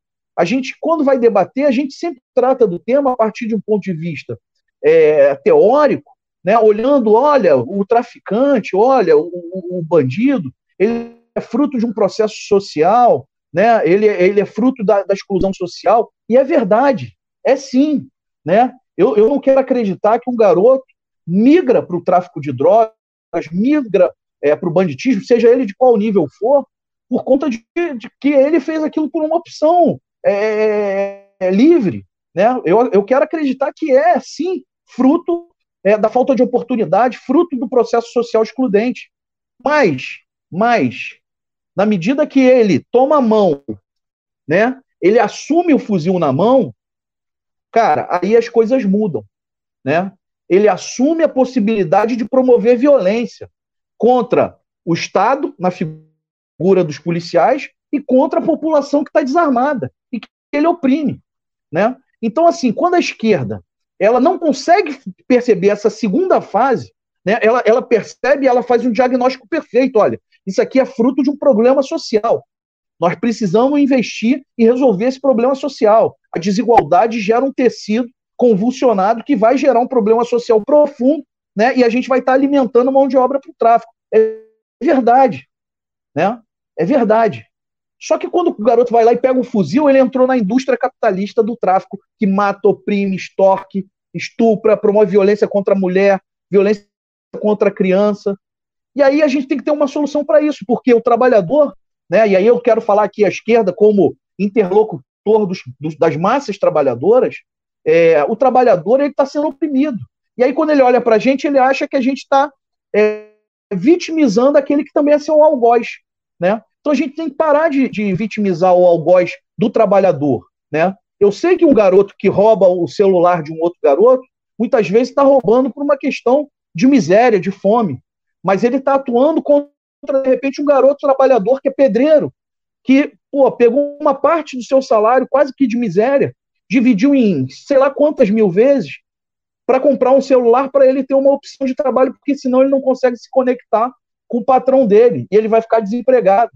Né? Então a gente tem que começar a, a, a, a atravessar um pouco essa barreira e também tentar discutir segurança pública é, a partir desse novo paradigma, né, que eu chamo de um paradigma da realidade, né, corrompendo de novo, rompendo com esses fetiches que a esquerda se agarra né, para não fazer o debate, é, para não fazer o debate. Isso não quer dizer em nenhum momento, Miguel, eu vou finalizar passar a palavra, que a gente de alguma forma vá é, inaugurar na esquerda a defesa da violação dos direitos humanos, que a gente vai abrir mão da pauta de defesa dos direitos humanos, que é uma pauta nossa, histórica, de forma alguma. Você conseguir enxergar que alguém está promovendo violência e, e, e, se tornou de fato um bandido, não significa que ele também não seja é, ali, é, é, ele não seja merecedor do respeito à dignidade humana, aos seus direitos, né? mas tem que ser julgado, tem que ser é, colocado ali, é, apartado da sociedade, né? porque a sociedade também não pode ser vítima dessa, dessa, dessa criminalidade. A sociedade hoje grita porque ela não vê uma alternativa. E aí, não vendo alternativa, ela se agarra em quê? No discurso fácil, né, que armar a população vai resolver o problema. E eu, como policial, sei que quanto mais arma tiver no meio da rua, né, mais problema de violência a gente vai ter. Vai se agarrar acreditando que aumentar a pena. E aí, até dentro da esquerda, a gente vê na esquerda, muitas vezes, uma grita generalizada para aumentar a pena de alguns tipos penais. Né? É, é, e aqui eu posso, poderia citar vários, né? como isso, isso fosse resolver é, o problema da segurança. Um dos países que, que, que, adotaram, por exemplo, a pena de morte, que a pena capital talvez não, não haja uma pena mais violenta do que a pena de morte, a, a, os índices de redução de criminalidade não chegam a 1%. Né? O que mostra que aumentar a pena, seja em que circunstância for, também não vai resolver o problema. Então a gente tem que fazer um, um mergulho maduro. A, a esquerda tem que sair do casulo que ela vive hoje, ela tem que ir para a rua, escutar também essa população, porque senão ela não vai ter mais legitimidade para discutir com, com esse povão que está aí refém e está aí também desamparado e órfão de uma proposta verdadeiramente realista, segura e que ela possa voltar a acreditar que não seja essa proposta é, da, da, falácia que a direita brasileira apresenta para ela. Eu acho que é por aí. Muito bem, Everton. Muito obrigado aí pela participação. Eu vou só é, mencionar aqui um comentário é, do Jovino Pereira, né? Que ele botou 20 reais no cafezinho, até eu agradeço. O Bolso criou uma narrativa de que não deixam governar, de que não deixam ele governar, e muita gente acredita mesmo nisso. Minha mãe acha ele honesto. Está cristalizado esse conceito em muita gente. É aquilo que o que o Rodrigo falou, né? É um outsider. O, o, o Dino, o Dino ele, ele cunhou uma expressão que eu acho interessante, o Flávio Dino, que é o comentarista de cercadinho, né? Presidente da República, mas fica ali no cercadinho comentando sobre, sobre as mazelas sociais do Brasil, né? Como se ele não fosse responsável direto, né? Por essas, por essas mazelas. Vou passar a palavra aqui para o Pedro, né? Para fazer seus comentários finais. Olha, é, achei muito boa essa fala do, sua, viu, Everton? Acho que é isso mesmo. A esquerda tem que, tem que realmente mudar de estratégia e, e ter o, o discurso para todos as, as os setores sociais. Né? A gente tem que falar com os policiais também, são trabalhadores. Né? Senão, realmente, a gente se coloca do lado ali de uma guerra entre mocinho e bandido que não favorece a ninguém, né? nos prejudica. E assim como, por exemplo, na economia, a gente faz um discurso muitas vezes dicotômico, né? Trabalhador empresário, trabalhador empresário. E aí o pequeno empresário que rala muito, né, que sofre as crises econômicas, é abandonado pelo nosso discurso, não tem discurso para ele, a, a, direita vai lá e fisga o cara, né? Então, realmente, a gente tem que rever as estratégias urgentemente, assim. E aí, quanto a essa questão da, da, da, da militarização do governo e da, da guarda pretorial, né, como o Rodrigo falou, é, realmente é um elemento, né? Eu também acho, assim, o Bolsonaro, eu não vejo, né? Ninguém acho, imagina a cena do Bolsonaro passando a faixa de presidente. Chega lá, ele passa, cumprimenta o cara que ganhou dele. Isso não vai acontecer, né, gente? Isso não vai. É, que nem o Trump, né? Comentar, imaginando a cena, o Bolsonaro passando a faixa, né, para o Lula ou para o Ciro, né? Realmente seria muito, seria uma cena muito difícil, ele não vai fazer isso. Não vai acontecer. No, a coisa mais civilizada que ele poderia fazer é, seria que nem o Trump, que ele não vai na posse do cara, entendeu? Seria a coisa mais civilizada que a gente poderia esperar. Só que a tendência é que isso não aconteça. A tendência é que ele não queira sair do poder. Ele já está falando, né? Eu não vou aceitar resultado de eleição que não for o voto impresso. É uma coisa assim surreal. Como assim você não vai aceitar? É, é, é, é muito. O ímpeto ditatorial dele está assim, né? Brotando, agora está solto. Então a gente vai ter, eu acho, em algum momento, a gente fica aqui, né? Claro, a gente não viveu uma coisa dessas no pós-redemocratização, mas eu acho que está se, se, se, armando, né? Uma conflagração armada nas ruas, talvez. Ele tem aí as PMs, como o Everton falou, né? Ele tem uma base importante na sociedade, como a Luciane bem colocou, né? Tem um comentário aqui da Raquel dizendo que viu né, gente na rua com máscara, Bolsonaro 2022. Então, assim, isso é perceptível. Tem esse apoio, né? Pode estar derretendo, realmente parece que está perdendo, mas é um processo meio lento. Então, tem esse apoio, tem a PM, tem o Exército, né? Uma parte do Exército que pode embarcar, talvez rache o Exército no meio. Então, a tendência é que haja é, uma tentativa de, de, de, resistência do Bolsonaro no poder, seja se ele for, é, se houver o impeachment, seja se ele perder a eleição. Então a gente pode viver uma espécie de uma, sei lá, uma guerra civil no Brasil, talvez não chegue a tanto, mas alguma tentativa, né, um, um conflito.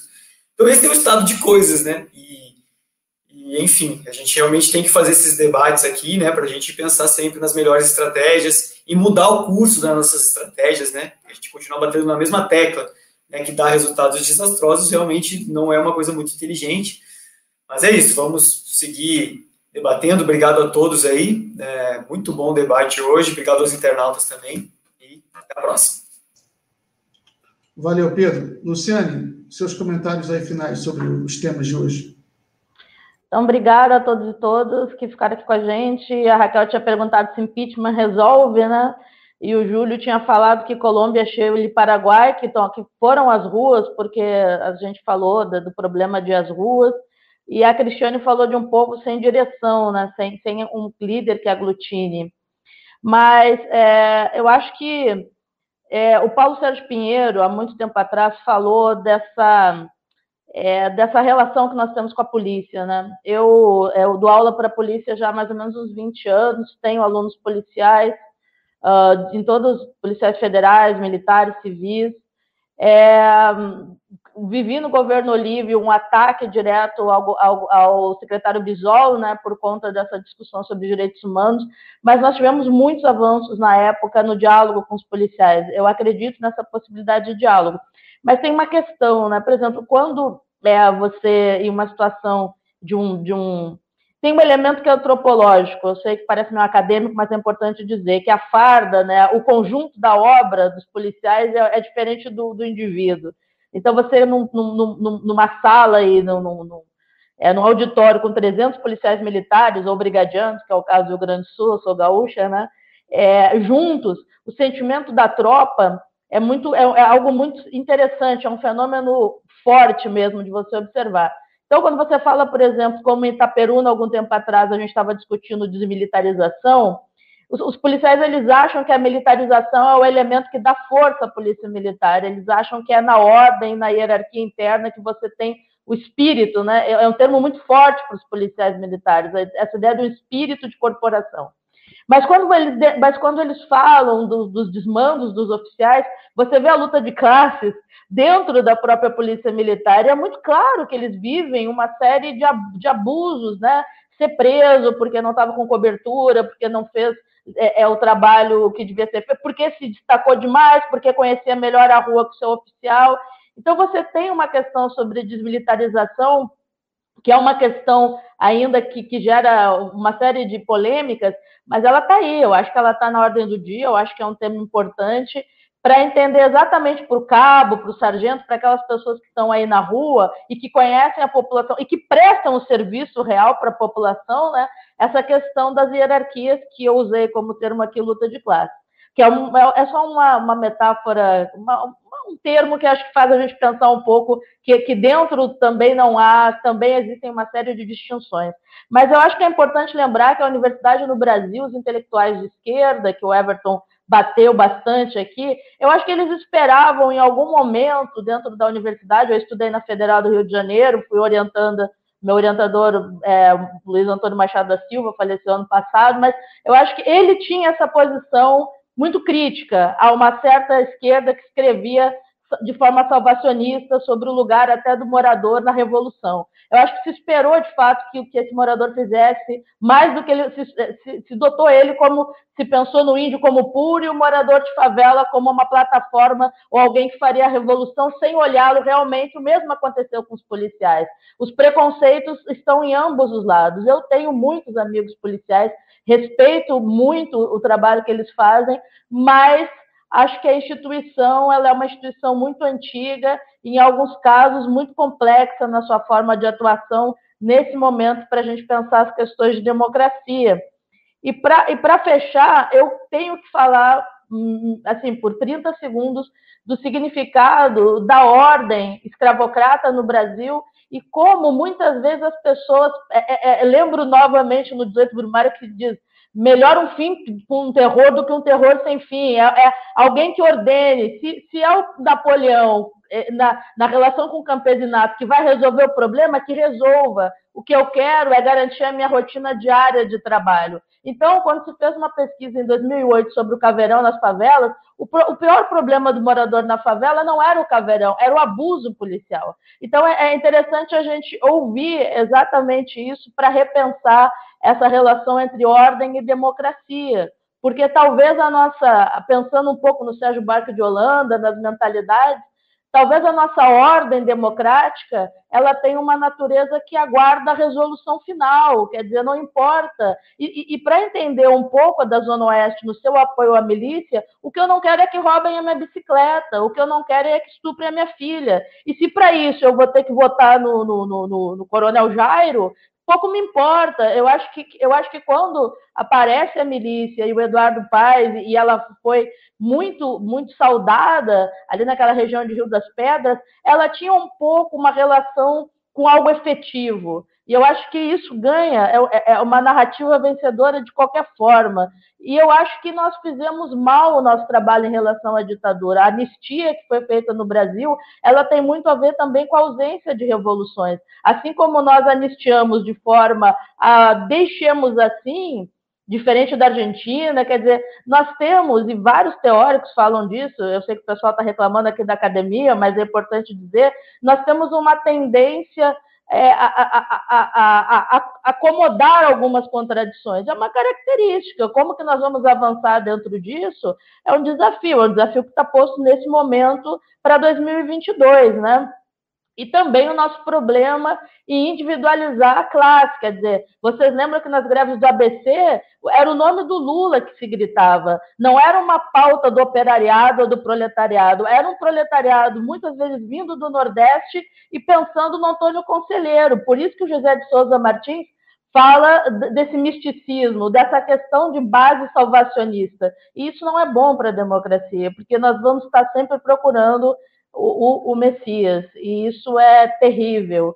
Mas acho que nós temos que sim sempre tentar manter o diálogo com as instituições policiais, porque eu acho que é possível a narrativa da democracia para essas instituições.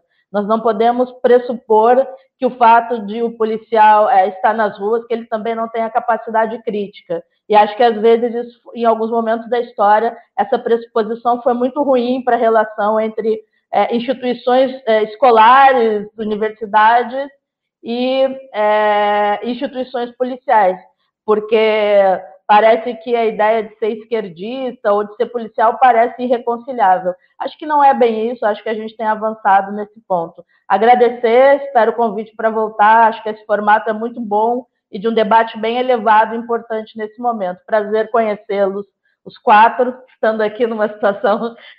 Eu sou a única mulher, mas acho que é isso mesmo. Na próxima vão ter duas, né, Miguel? É, não, a gente está sempre procurando aumentar o número de mulheres no programa. É, eu vou passar a palavra para o Rodrigo, mas antes só fazer só uns comentários. É, Luciano, você lembrou do, do livro O 18 de Brumário, de Luiz Bonaparte, do Marx. É um dos grandes clássicos né, da literatura política.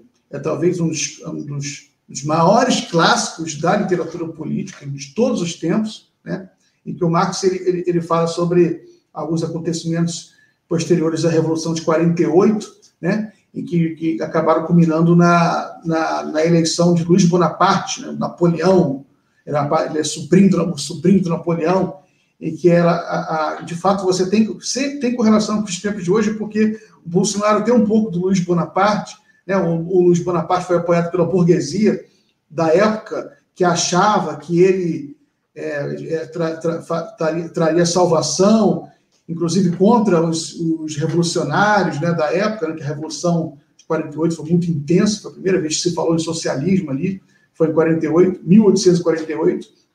E Bolsonaro e, e o Luiz Bonaparte, ele, ele tinha um apoio ali de um, de um lumping, né, proletariado, digamos assim, de uma ele se cercou de, um, de uns malucos né, é, que, que, lembram muito esse, bolso, esse público bolsonarista também, que é muito maluco. E outra coisa que eu queria comentar sobre é, o que o Everton falou, né, sobre essa questão da polícia.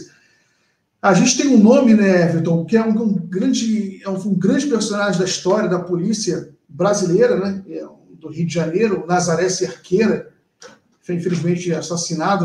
Nazaré Cerqueira foi, foi comandante militar, nomeado pelo Brizola. E eu li o, o, o livro dele, né, o livro que ele escreveu, é muito bonito o livro dele. e ele, para mim, é uma aula para a gente discutir essa questão da segurança pública é, e a relação com o campo progressista.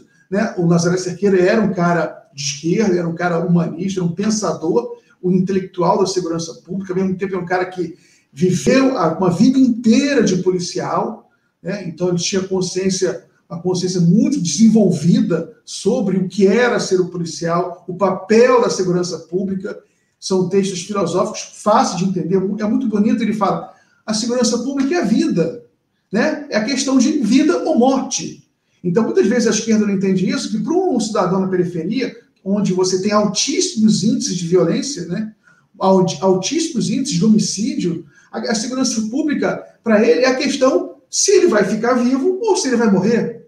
Se a filha dele vai ficar viva ou morrer. Então, não, não vê isso como uma questão estratégica, pensar isso é, um, é evidentemente um grande erro que talvez reflita um certo elitismo de, de, de uma esquerda de Zona Sul, uma esquerda de, de bairro rico, que para ela não é uma questão tão urgente, não vê a questão da segurança pública como uma questão urgente, porque ela já está mais ou menos cercada por bairros altamente policiados.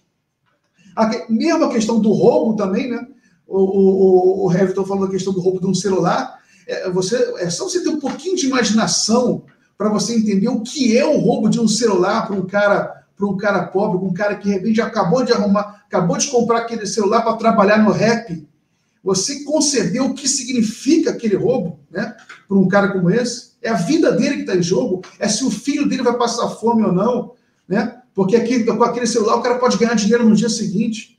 E última coisa que eu queria comentar é que houve algum momento na história recente da, da, da dessa história biológica uma certa confusão aí que a esquerda acabou sendo associada. Eu, eu não tenho tempo de falar aqui, mas eu tenho umas teorias, né? Tem, o processo dos anos 60 e tudo, a, a guerra cultural, a revolução cultural. Mas quando você pega a história dos regimes de esquerda né, no mundo, né, você tem muitos problemas nesses regimes de esquerda, problemas democráticos, problemas de várias, várias ordens. Mas a segurança pública nunca foi um problema. Na União Soviética, se, se você, assalt, você roubasse, roubasse alguém na União Soviética, você ia para a Sibéria há 20 anos. Mesma coisa em Cuba, né? Cuba sempre foi muito agressiva com questão de segurança pública. Na China nem se fala. Na China, até hoje, as denúncias das organizações de direitos humanos é um excesso de. É, um excesso de, de política de uma segurança pública excessivamente rígida, né?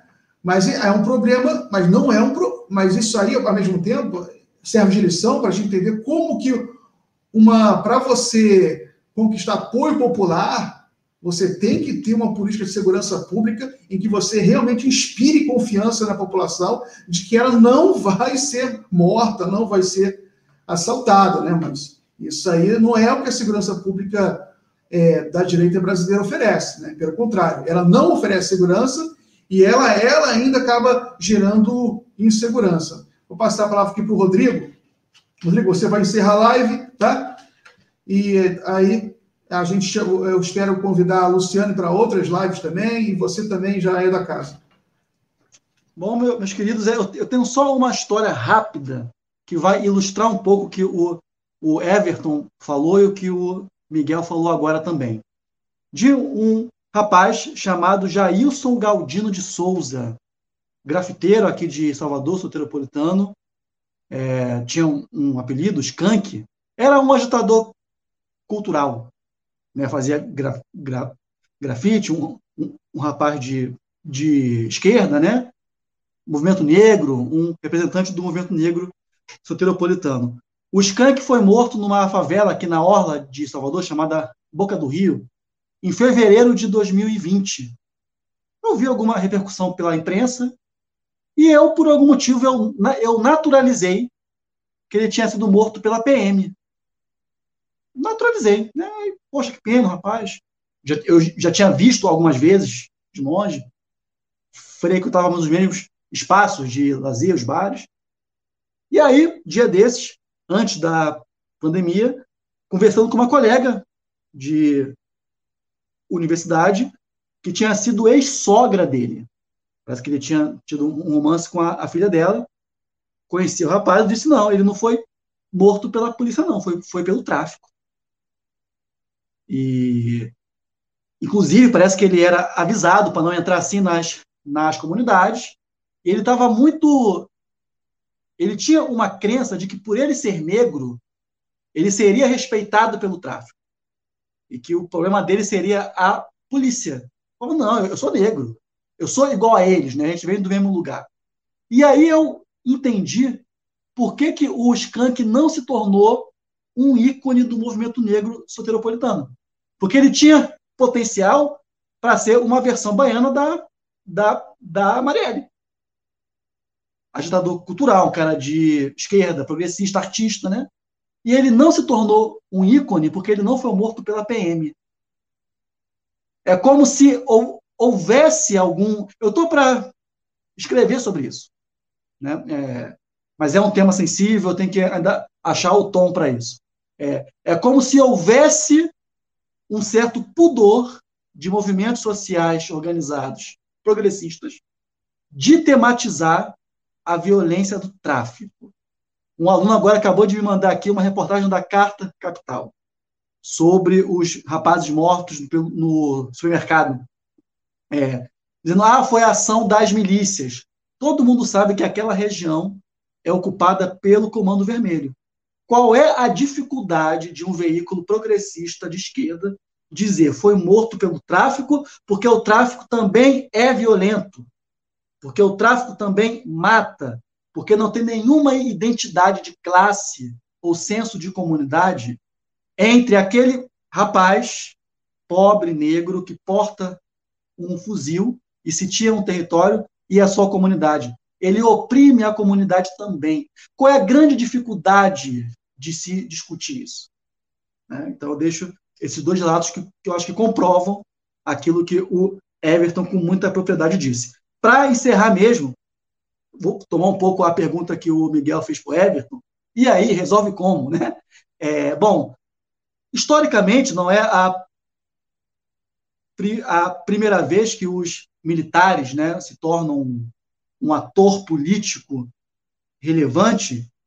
Historicamente, a, houve a desmilitarização da política quando os militares perceberam a roubada que é quando eles perceberam o peso que é ser governo e como que isso desgasta a própria instituição.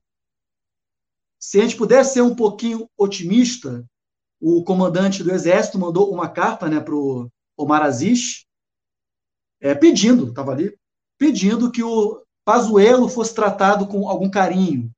Né? É, e o próprio Pazuello disse que iria fardado prestar o seu depoimento na, na CPI. O que já mostra como que o Exército Brasileiro, a instituição já está profundamente comprometida. E é claro que tem gente lá dentro que percebe isso. Né? O, o antigo comandante do Exército, o Puyol, né? que saiu, que caiu, inclusive por isso, general Santos, Santos Cruz. Então, são comandantes militares, e é claro que um, um quadro como o Aldo Rebelo, como Lula, como o Celso Amorim, é, é claro que eles sabem disso. E são comandantes militares que precisam ser procurados.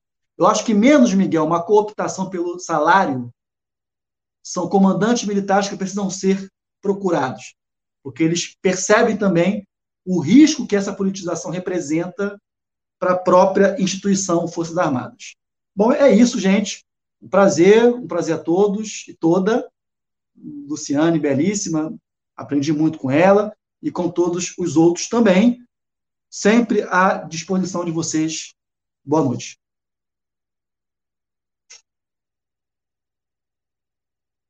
Eu vou só terminar a live aqui com uma.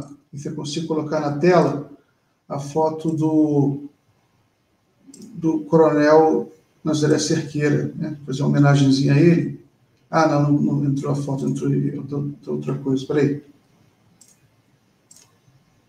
Para a gente terminar com.